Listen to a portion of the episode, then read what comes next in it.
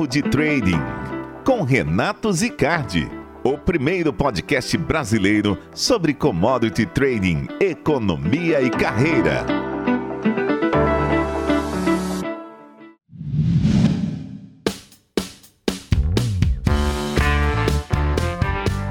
Senhoras e senhores, hoje quem está aqui com a gente é Elisa Pontes, ela que é agrônoma e tem pós-graduação em agronegócio. Hoje especialista de barter, na verdade a carreira inteira, né? Se eu não me engano. Isso. Atualmente na Bayer. Conta aí um pouquinho de você, Elisa. Bom, primeiramente, bom dia, Renato. Obrigada pela oportunidade de participar aqui com vocês hoje. Falando um pouquinho sobre mim, eu sou formada em agronomia, como você mesmo disse, pela Universidade Estadual de Ponta Grossa, no Paraná tenho pós em agronegócio e hoje especialista de barter na Bayer, né, dentro do time de finanças. Tenho uma história de oito anos no mercado de commodities e eu comecei lá atrás na Cargill Agrícola, no estado do Mato Grosso, na originação de soja e milho. Então tive a oportunidade de trabalhar um pouco na área comercial, originando para essas commodities. E depois disso, eu prestei um serviço para a BASF, e aí entrando um pouco mais no barter, né, de fato, porque até na Cargill a gente tem um pouco também dessa, dessa ligação com a ferramenta, eu prestei o serviço para a BASF em barter, dando suporte na documentação no campo e todo o monitoramento da lavoura,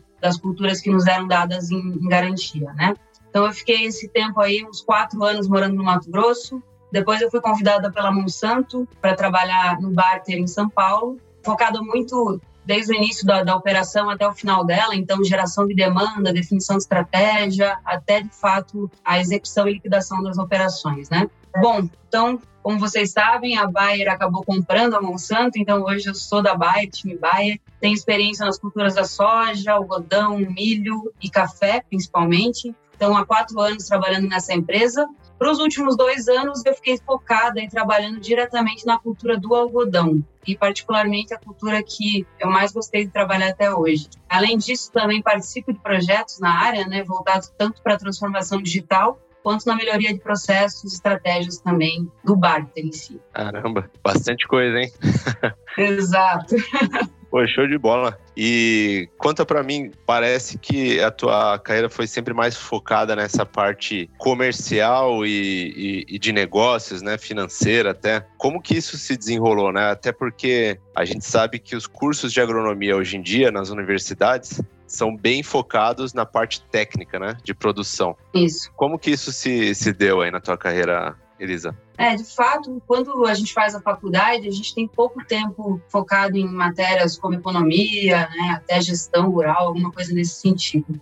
Então, como desenrolou para mim foi muito no meu estágio. Então, eu tive a oportunidade de fazer esse estágio na Cargill, né, e, e ir diretamente para o Mato Grosso, que é uma escola para quem faz agronomia, né, trabalhar, ter a oportunidade de trabalhar lá. Então, nessa oportunidade do estágio, eu comecei a conhecer melhor sobre commodities, bolsa, cotações, né, para, enfim, gerar essa originação aí de soja e do milho, e eu comecei a gostar, né? Então, como na Cagil também a gente tinha essa questão do financiamento do cliente, do produtor, a gente também oferecia alguma coisa na troca, né? Então, a gente acabou também não só passar a originar grãos, a gente também oferecia produtos, fazia parceria com as indústrias para oferecer produtos e além dele pegar o dinheiro com a gente, né, pegar o financiamento com a gente, ele pagaria isso com a sua produção. Então, a partir daí, eu acho que abriu um pouco a cabeça nesse sentido. Eu comecei a me especializar um pouco mais, conhecer melhor, fiz cursos e, e enfim, voltados para o mercado da soja, mercado do milho. O algodão é uma coisa um pouco mais recente, mas também é, tive a oportunidade de fazer alguns cursos voltados para o mercado de algodão mas é no dia a dia, é na prática mesmo, porque a faculdade, de fato, ela não, não enfim, não tem um, um escopo tão voltado para a área de finanças, né, para o agrônomo. Então é mais quando a gente começa realmente a ter as experiências, ter essas interações aí das empresas que a gente tem a oportunidade de trabalhar e começa a abrir os olhos e querer entender um pouquinho mais a fundo cada detalhe, cada operação nesse sentido.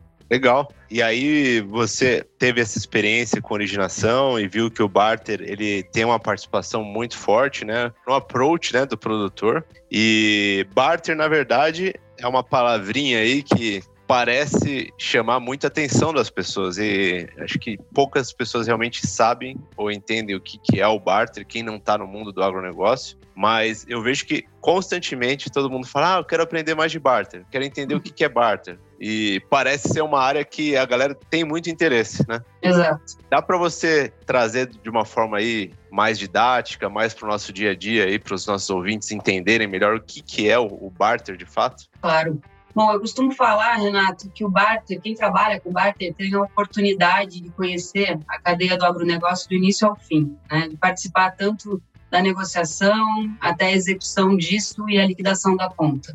Então, em, em, resumo, é uma ferramenta complexa, né, que gera muita dúvida, muita curiosidade também. Mas, assim, resumindo, é uma operação de troca, um escambo, o famoso escambo, né? Então, a gente costuma falar que é uma ferramenta de financiamento comum no agronegócio e ela viabiliza o negócio, como você mesmo disse, né? Nas mais diferentes culturas, é, enfim, protegendo os custos do produtor, e tem mais uma série de benefícios que a gente pode citar aqui e a gente vai talvez levar o podcast inteiro aqui para falar todas elas. Mas o barter em si, ele é uma operação triangulada, né? Então acabam participando dessa negociação o produtor, a trading e a indústria. E aí, falando em indústria, a gente tem diversas indústrias que oferecem, não só agroquímicos, é, de maquinários, fertilizantes. Então, falando um pouco mais do conceito, como que acontece na prática? A gente tem uma necessidade de compra do nosso produtor, né, do produto ou do maquinário. Então a gente tem no primeiro momento a venda do insumo para esse produtor no longo prazo, é uma venda a prazo, digamos assim, e o pagamento disso vai ser com a produção dele com essa determinada commodity que ele está negociando com a gente. A gente faz isso, o pagamento através de uma sessão de crédito e ela parte de um contrato de compra e venda já estabelecido ou um contrato que a gente está precificando nesse momento da negociação, tá? Por que, que ela é uma, uma ferramenta é, bem requisitada e bem comentada? Ela tem vários benefícios, como eu mesmo disse, tanto para todas as partes envolvidas e muito para a empresa também, né, em termos de mitigação de risco. Então, ela tem um lastro com garantia, que hoje a mais usada e é a CPR com penhor, que ela acaba mitigando o risco de não recebimento. Então, o produtor, ele, é, através da CPR, ele nos dá em garantia a produção de uma determinada área. E caso ele não cumpra com esse contrato, a gente consegue, de certa forma, fazer o sequestro ou arresto dessa produção para que seja cumprida com a conta, né? Para poder liquidar a operação de fato. Então, em resumo, é isso, Renato. Eu acho que tem muitos detalhes para a gente poder discutir aqui, mas dentro da complexidade da operação, eu acho que o que eu posso trazer resumidamente é isso. É, em outros podcasts, né, a gente sempre fala o quanto é difícil para o produtor a questão do fluxo de caixa, né? Porque a cultura agrícola, normalmente, ela é muito capital intensivo, né? O que significa que você coloca muito dinheiro antes até esse ciclo financeiro retornar em receita, né? Exato. E o barter, ele surge como um financiamento, por quê? Porque o produtor, ele consegue financiar a questão dos insumos, né? por vezes fertilizantes, ou defensivos agrícolas ou outros insumos. Então ele recebe esses insumos e numa promessa de entrega da sua produção, né? Então, como a Elisa falou, para o lado do time de insumos, né, é interessante que você ganhe um cliente, você tenha uma segurança que você vai ser pago, né, pela CPR. E outro ponto que vale comentar, né, é que essa empresa de insumos não quer o produto. Exato. Quem quer esse produto é a trading, tá? Por isso que envolve três partes. Então, a, a trading fica com o produto, o produtor fica com o insumo e a empresa que vende o produto acaba recebendo esse pagamento da trading. É assim, não é, Elisa? Exatamente. Então, como você mesmo disse, a gente consegue mudar o foco dessa negociação, né, através de uma paridade de troca da commodity. Então, a gente fala que o barter a gente conversa na mesma moeda de troca do produtor, né, que é o grão, que é a pluma. Então, o barter em si, ele não tem custo, né? Então, é uma ferramenta de vendas que ela permite uma maior previsibilidade dos custos que ele já tem fixo da produção dele. Então, ele consegue ter ideia o quanto ele precisa comprometer dessa produção para adquirir determinados produtos. Então, em resumo, é isso. Como você também mencionou, a gente tem uma diluição de risco né, ao longo da cadeia por ter esses três players envolvidos, tanto a trading, quanto o produtor, quanto a, a indústria e fomenta, de certa forma, indiretamente a comercialização dessas commodities, tanto do grão quanto da pluma. Para o produtor, ele tem a proteção da volatilidade de preços, com travamento desse custo né, no início, na partida da negociação, digamos assim, e isso é fixo dele, né? Então ele está comprando comigo, por exemplo, um milhão de dólares no produto, a gente precifica a soja dele a um determinado nível e o que ele me deve não é mais financeiro, né? A gente fala em volume. Ele precisa cumprir e me entregar um determinado volume. Obviamente que a indústria ela pensa no financeiro, no final do dia ela quer receber o financeiro. Então, por isso que tem um intermédio também de uma trading, para que esse grão ou essa pluma seja escoada de certa forma, exportada ou absorvida no mercado interno por eles. Legal. É, então para o produtor é muito bom, né? Porque ele acaba pegando uma parte da produção dele para adquirir os insumos. De uma certa forma, ele já está fazendo uma gestão da sua própria rentabilidade, né? Se ele usa uma parte da produção para pagar os insumos, significa que a outra parte acaba virando receita ou até lucro direto ali para o produtor. Exatamente. Bem interessante.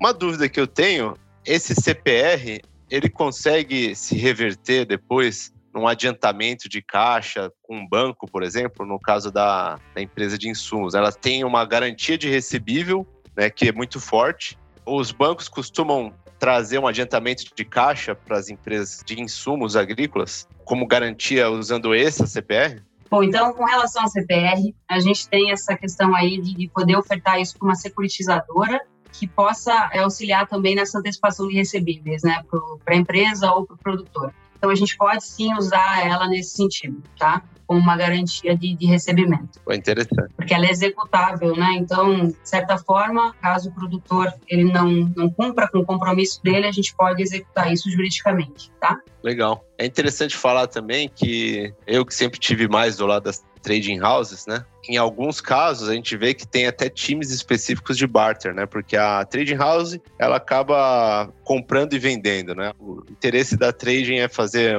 dinheiro, né? Fornecendo esse serviço de comprar quando às vezes o, a indústria não quer comprar e a trade entra comprando o produtor, e vender para a indústria quando às vezes o produtor não quer vender. E a trading ela tem toda uma engenharia de trading, né? para conseguir viabilizar e dar mais liquidez para o mercado, obviamente buscando lucro. E uma forma de originar bem eficaz, né? É, é, por meio do barter, né? A gente vê que cada vez mais as trading houses estão aderindo a essa modalidade de negociação para buscar volumes de originação, né? E a gente vê que está crescendo, né? Você tem notado aí nesses oito anos de carreira que o barter tem sido mais presente, mais frequente? Claro, acho que como você mesmo falou, na minha experiência com trading, eu tive a oportunidade de começar a pegar esse movimento, né, das tradings, é, ou tendo marcas próprias para oferecer para o produtor em termos de sementes, defensivos, ou buscar parcerias com empresas, né, como Bayer, como Singenta, enfim, para poder ofertar o produto para o produtor e não simplesmente só emprestar o dinheiro, né? Poder, de certa forma, agregar algum valor àquela operação. Muitas vezes o produtor ele, ele se financia uma trading e acabava pegando esse valor, enfim, e escolhendo de que forma que ele ia utilizar isso, né? Então teve uma movimentação sim alguns anos atrás, enquanto eu estava na Cargill, por exemplo, que era de fato conseguir colocar alguns produtos já nessa troca, né? Então fazer a troca de fato, né? Não só financiamento. Então já fazer essa relação de troca com o cliente. Enfim, eu acho que muita trading tem já seu departamento de barter, eu tenho contato com alguns, então a gente conversa às vezes diretamente com os departamentos de barter das tradings ou com o próprio time comercial, né? Eu entendo que o barter é uma ferramenta muito comercial, tem um viés muito comercial, além de financeiro, né? O viés comercial é o que você falou, a gente tem uma possibilidade de acessar o cliente de uma forma diferente, fazer uma abordagem diferente, agregar valor àquela oferta, né, estruturar uma oferta para ele, enfim, ganhando isso em market share ou alguma coisa nesse sentido. E também tem o viés financeiro, né, que é a segurança no recebimento. Então, por ser uma, uma ferramenta muito comercial, de fato, a gente tem que, que, pensar cada vez mais em como que a gente é, agrega valor a isso tudo como que o cliente vê valor na nossa operação. Então, ele não está só adquirindo um produto comigo, né? Ele está adquirindo um serviço, de certa forma, né? A gente fala que o barter é um serviço oferecido pela empresa, ele não é mais uma ferramenta apenas. É, e deve ser complicado, né? Você envolver o interesse de três partes, né? É o time de insumos querendo um preço razoável ou bom, para vender o seu produto. É o produtor querendo precificar bem a sua soja, o seu algodão, o seu milho, o seu café e a trading querendo comprar num preço que faça sentido e depois obter algum lucro ali no, no final. Então, quando casa os três também, imagino que, que não seja tão fácil, né? é, de fato. Tem que estar tá conversando todo dia até alinhar os astros aí, não é? Exato, é mais ou menos por aí, Renato. A gente precisa entender a necessidade do nosso cliente, né? Enfim, em termos de qual é o pacote de produtos que ele está querendo adquirir nesse momento. E nesse momento, o que acontece? Muitas vezes a gente está oferecendo o nosso produto no momento que a trade não está comprando. Então a gente tem que precificar a commodity dele nesse momento. E o barter, ele não tem custos, né? É uma ferramenta que não tem custos. E por muitas vezes as empresas oferecem uma valorização na ferramenta. Então, eu estou precificando sua commodity e estou valorizando ela se você fizer por meio do barter, né? Assim eu consigo estimular, né, e gerar a demanda necessária aí para fazer isso dentro dessa modalidade. Então, de fato, esse alinhamento dos astros aí, até por conta de uma burocracia que existe na operação, né, em termos de documentação, é um processo moroso, não tem como fugir disso, mas de fato a gente no final do dia gera uma valorização caso o produtor opte por fazer essa ferramenta, né? Para poder estimular que ele se comprometa naquele momento com aquele pacote, com aquela precificação, enfim, e os astros se alinhem de fato. É, e é importante mencionar aqui também, né, que a gente está falando de barter, a gente está falando da próxima safra, né? É sempre da safra seguinte. Exato. É o produtor se financiando com os insumos de produção usando como lastro da operação a produção que ele vai colher no ano seguinte, tá? Então, sempre quando a gente fala de barter, a gente fala da próxima safra, não é? E isso é muito legal, porque as trading houses já começam a, a dar liquidez no mercado junto com as empresas de insumo agrícola já para a safra seguinte. Então, o produtor até consegue ter formas no mercado de ganhar liquidez e já começar a planejar a safra que vem, né? Exato. Na verdade, é uma venda no longo prazo, né? A gente também tem essa, essa modalidade do barter disponível. Eu posso falar um pouquinho mais para você também sobre. Mas, no grosso modo, a gente tem essas operações de barter futuro, né? Que a gente chama. Enfim, dentro das modalidades que a gente oferece hoje, a gente tem a modalidade que é mais comum no mercado, que o cliente já traz esse contrato negociado, né? Então ele já negociou com a trading, né? Já movimentou o mercado. A gente também tem a chamada back-to-back, -back, que é uma parceria de oferta que vai junto com a trading, né? Então, hoje o time de barter ele tem que ter um relacionamento com as tradings, de fato. Isso é inegável. Não tem como a gente seguir com barter sem ter esse relacionamento estreito. Então, a gente tem essa, essa parceria de oferta junto com a trading que acontece muito nas feiras, né? Então, a gente tem feiras do agro aí, que a empresa, a indústria, ela vai junto com a parceria de uma trading para poder ofertar naquele momento o portfólio, o pacote de, de insumos para o produtor e fazer com que ele já é, trave o seu, a sua produção ou parte dela, né? E tem também essa questão aí, falando de, de, de contrato futuro, que a indústria ela precisa precificar isso. Eu acho que não é tão usual quanto o contrato já pronto ou quanto essas parcerias de, junto com as trades, quando você vai para fazer a oferta em parceria. Mas nesse caso que a indústria precifica, ela faz toda a operação de hedge em bolsa, né? Ela estuda e analisa todos os componentes para formar o preço, para dar essa paridade e falar da relação de troca do produtor. Para isso, a empresa também tem que ter uma área estruturada, né, uma mesa de operações, e também muito contato com a área contábil, né? Porque você sabe mais do que ninguém que é fundamental aí na marcação mercado a mercado para que isso aconteça de forma fluida. Então é mais ou menos por aí. A gente tem sim essas operações de barter futuro, são na, a grande maioria dentro hoje das modalidades que a gente tem, mas também a gente tem a modalidade de grão disponível, que a gente chama, né? Basicamente, não existe a garantia no processo, não precisa de uma CPR, mas sim um contrato de compra e venda que a gente acaba precificando, ou um contrato já fechado, para fazer uma, uma relação de troca aí e pagar dentro de um prazo curto, de no máximo 60 dias. Ah, legal. Eu acho que nem presenciei esse tipo de negociação, mas é menos comum, né, Elisa? É, ela é menos comum sim, muito quando o produtor está um pouco mais. quando o preço da commodity está em alto, o produtor está mais capitalizado. Então, para estimular a, a, ferramenta em si, a gente acaba tendo alguns artifícios. E essa é uma modalidade que segue esse caminho aí. Bacana. E uma, uma curiosidade, eu vi recentemente, foi uns dias atrás. Acho que estava pensando muito em barter e apareceu no meu Instagram. Tem empresa já colocando o carro na negociação do barter. Você já viu isso? Eu vi. Eu vi exatamente uma, acho que uma empresa de, de carros. eu não lembro qual a marca, mas enfim. Mas são essas caminhonetes aí, né, é. que os produtores adoram, Hilux e tal. É uma campanha destinada para esse público mesmo, né? É para produtores rurais. Então eles acabaram vendo uma oportunidade, eu acho, nesse sentido, e estão fazendo essa troca. Eu não sei qual que é a estrutura disso dentro da empresa, né? Mas eu acredito que seja é, em parceria com alguma trading também, porque nós que somos indústria, é muito difícil ter uma estrutura para poder precificar, por exemplo. Então, imagina uma empresa que vende carro, que não está ligada ao setor diretamente. Mas existe sim vários setores aí tentando achar essa brecha aí para poder, enfim, atingir esse público de alguma forma. Isso é, é, o sentido literal da sentença, conhecer o seu cliente, né? Exatamente. Acho que devia ter um cara ali do barter, tava conversando com o produtor e falou assim, cara, minha necessidade atual é uma bela caminhonete 4x4. Pô, por que não? Exatamente. Vamos negociar aqui. Legal. E tem treinos também, Renato, com parceria com, com, empresas né, de carros e tudo mais, que acabam fazendo essa, esse barter também com o carro. Show de bola.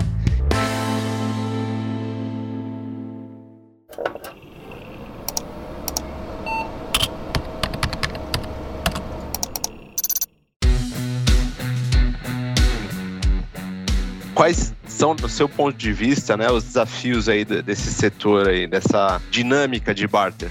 Eu acho que assim, como a gente falou, né, o cliente ele está com foco aí dentro da nossa estratégia sempre. Então, eu acho que o grande desafio do barter e praticamente do agro em si é talvez de que forma que a gente pode usar os dados que a gente tem hoje para criar soluções mais customizadas para aquele cliente. Então, talvez tentar segmentar de acordo com o histórico de compra que ele tem e oferecer alguma operação diferenciada para ele, né? E talvez, assim, falando em operação diferenciada, envolver um derivativo, né, para que ele possa participar de uma possível alta do mercado, flexibilizar em alguns pontos que é possível dentro do, do conhecimento aí do histórico dele, né, em termos de garantia, alguma coisa nesse sentido. Então, acho que o desafio é esse, é customizar de fato uma oferta para o nosso cliente, fazer que, com que ele enxergue mais valor né, dentro dessa operação, porque, como eu falei, é uma operação que exige uma burocracia, uma documentação, então exige um certo esforço, né? Ele não vai fazer por fazer. Então ele tem que enxergar o valor nisso.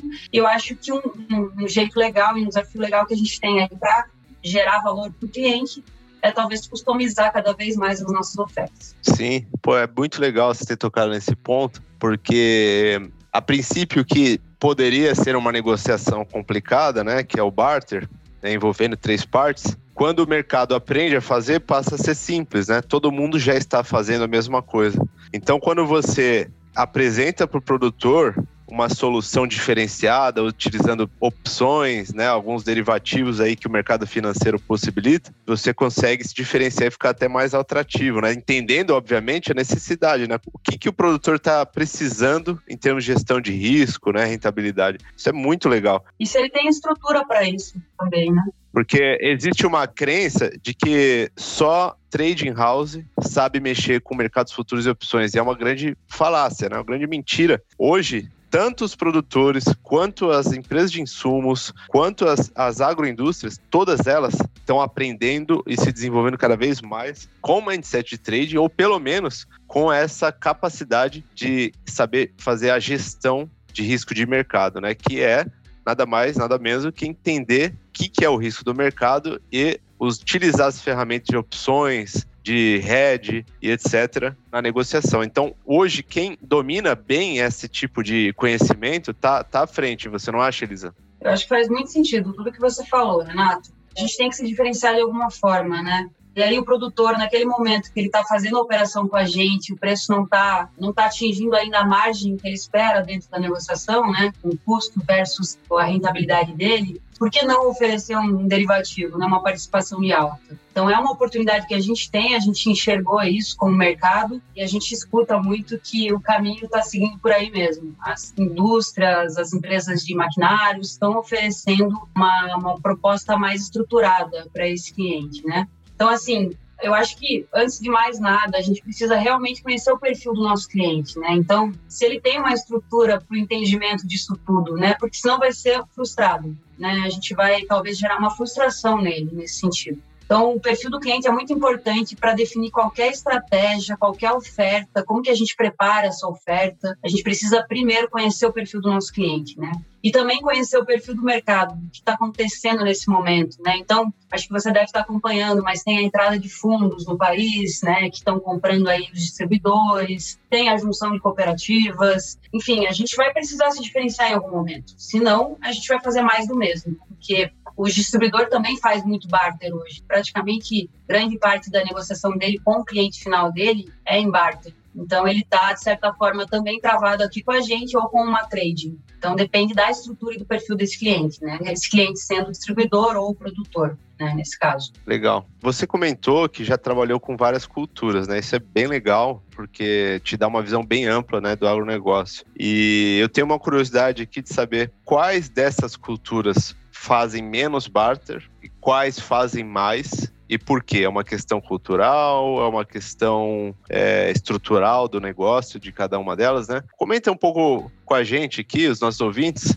qual é a diferença dessas culturas aí no, no ponto de vista do barter? Bom, em termos de estrutura, para diferentes commodities não diferencia muito, né? Então a estrutura é a mesma, a gente tem a mesma documentação, a mesma, enfim, é o mesmo tipo de negociação, digamos assim. Agora, falando um pouco de cada commodity, hoje a gente tem, por exemplo, a soja como a mais produzida do país, né? Obviamente, então acaba acontecendo muita operação para essa cultura de barter, né? Só não maior número que o café e o algodão. E é curioso esse fato, porque realmente eu acho que o café é uma cultura que traz essa, essa negociação do barter.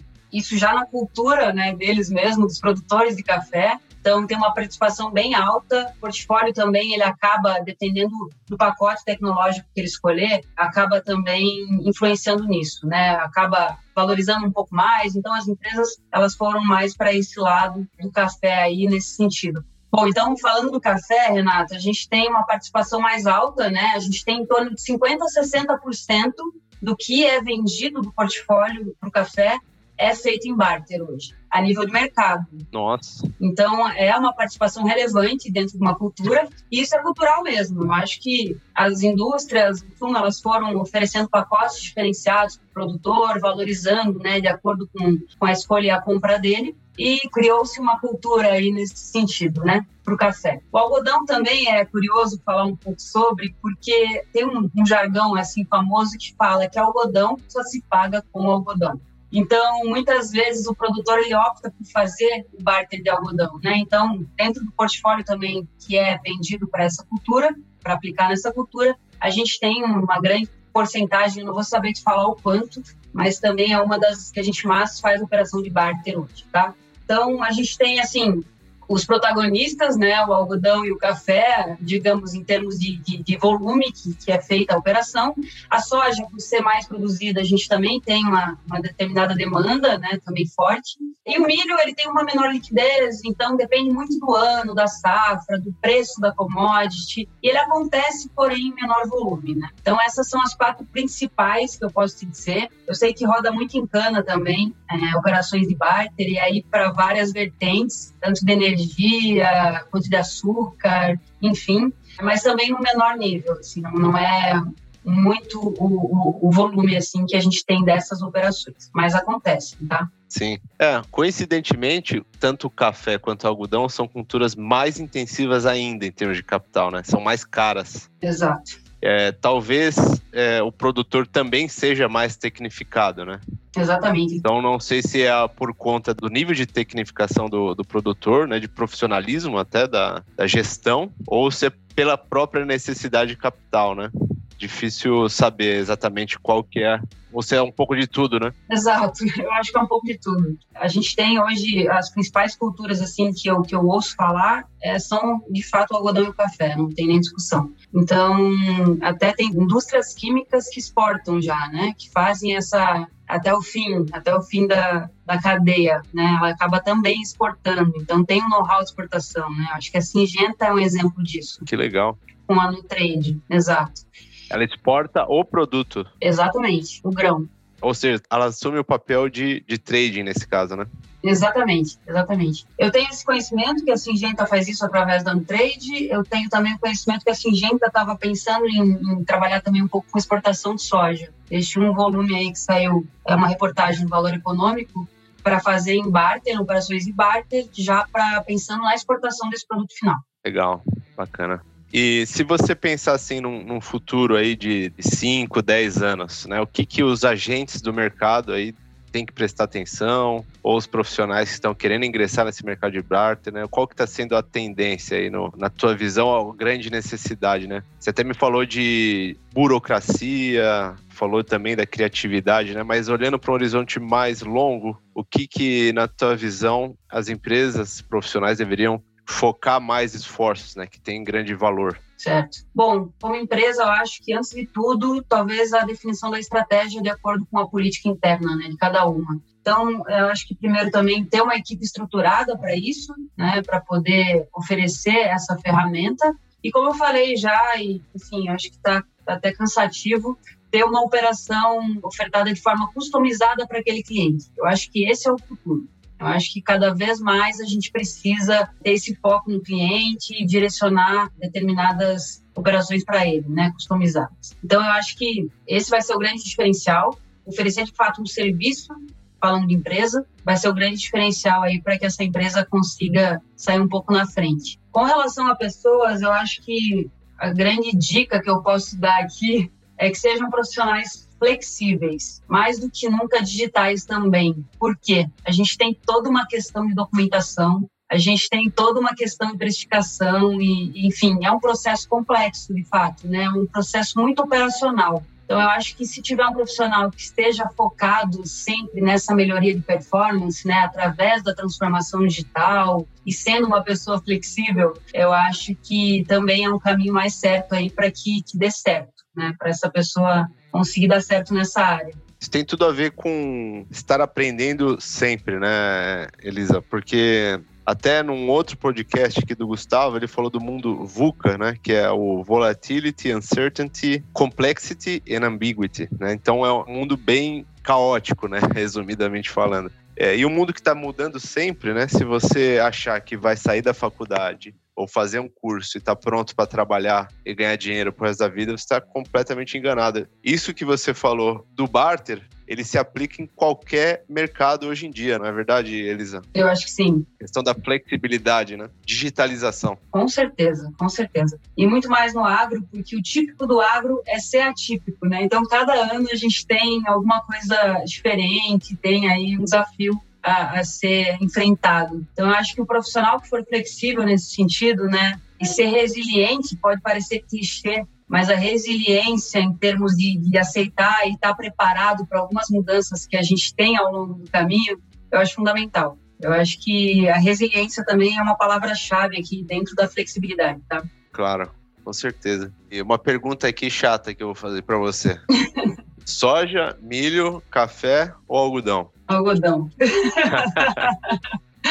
Tem um motivo especial? é uma cultura linda no campo, Renato. Acho que. É bonito demais, né? Eu também presenciei bastante. É bonito demais. Eu me apaixonei. Eu tive a oportunidade de morar no Mato Grosso por um tempo, então é, eu acho que ver aqueles campos de algodão assim sempre gera uma vislumbração né, da nossa parte. E, e para mim, eu tive também recentemente oportunidade profissional de trabalhar diretamente com essa cultura. E ela tem muito detalhe, muito detalhe assim, enfim, curioso em termos de qualidade da, da, da fibra. Então é uma cultura assim que eu sou apaixonada. Não tem nem como escolher outra aqui para você. É, algodão é demais mesmo. É. Inclusive a roupa de algodão é muito mais gostosa do com que certeza. a de fibra sintética, né? É verdade. Vamos estimular aí as roupas de 100% algodão. Vamos consumir algodão. E o Brasil está se tornando cada vez mais referência e ganhando mais relevância no mercado externo de algodão. Eu sempre peço aqui para os nossos entrevistados uma dica de livro, uma dica de podcast. Quer compartilhar aqui com a gente? Claro, vamos lá. É porque eu também leio boa parte dos livros que o pessoal recomenda aqui. eu acho que como livro, Renato, eu vou indicar um livro aqui que, enfim, eu acho que é importante falar.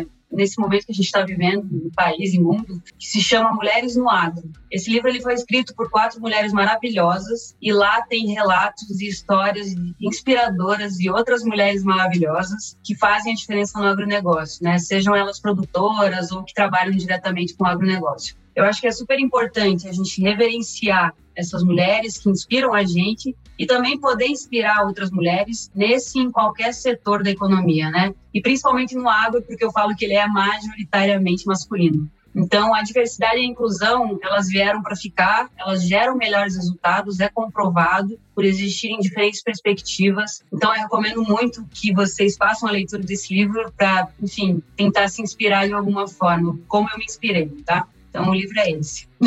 Com certeza. Eu queria lembrar qual foi o podcast que eu ouvi de uma CEO. Eu não vou falar qual é a empresa, porque eu não lembro mesmo, mas ela falou exatamente isso, né? Da necessidade de inclusão, porque quando essas mulheres assumem cargos de liderança, como de CEO ou diretoras, isso possibilita com que as outras vejam e se espelhem nelas, né? Então, a gente precisa de mais exemplos eu consigo ver nitidamente hoje em dia né, que tem muito mais mulher no agro. Muito mais mulher.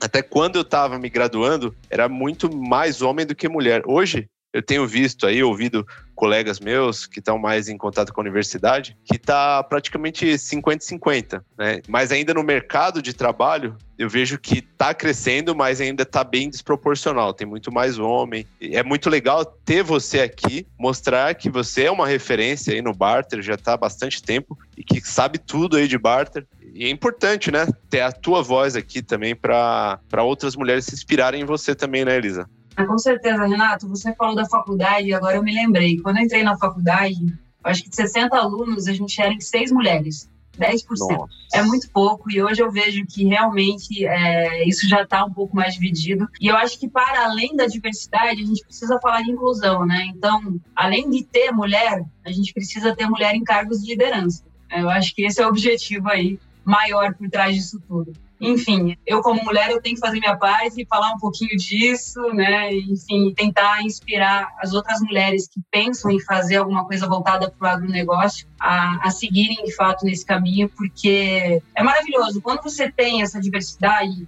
e essa inclusão, né, que está relacionada, é comprovado. A gente tem melhores resultados, porque a gente tem perspectivas diferentes, a gente tem visões diferentes, opiniões diferentes. Isso é muito rico. Eu acho que gera ganho para todos os lados.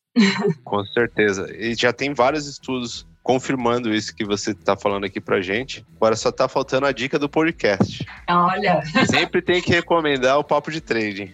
Ah, é, ia ser meu primeiro, tá no meu top one aqui. Bom, além então do papo de trading, obviamente, né? Eu indico o AgroTalk da, da Climatempo, não sei se você já ouviu, e o Notícias Agrícolas. São podcasts assim que você consegue se manter informado com relação ao mercado agro, né? E aí, com relação a notícias, porque a gente também tem que entender um pouquinho de tudo, né, Renato? A gente tem que entender como é que está o cenário macroeconômico, geopolítico e tudo mais. Eu escuto diariamente o café da manhã da Folha de São Paulo, só para entender realmente o que a gente tem no país, assim, de novo, e para me preparar para aquele dia. Então, são esses quatro, né? pode dar quatro ou era só um mesmo? Ah, pode ter um monte. Eu tenho vários que eu sigo aqui.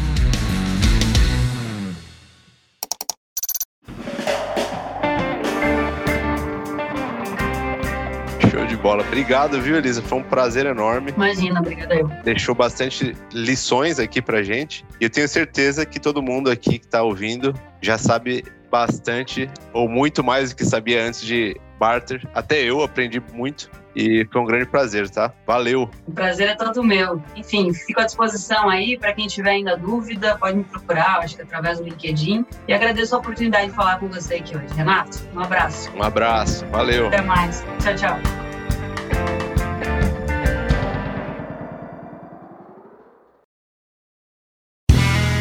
Este podcast foi editado por Play Áudios.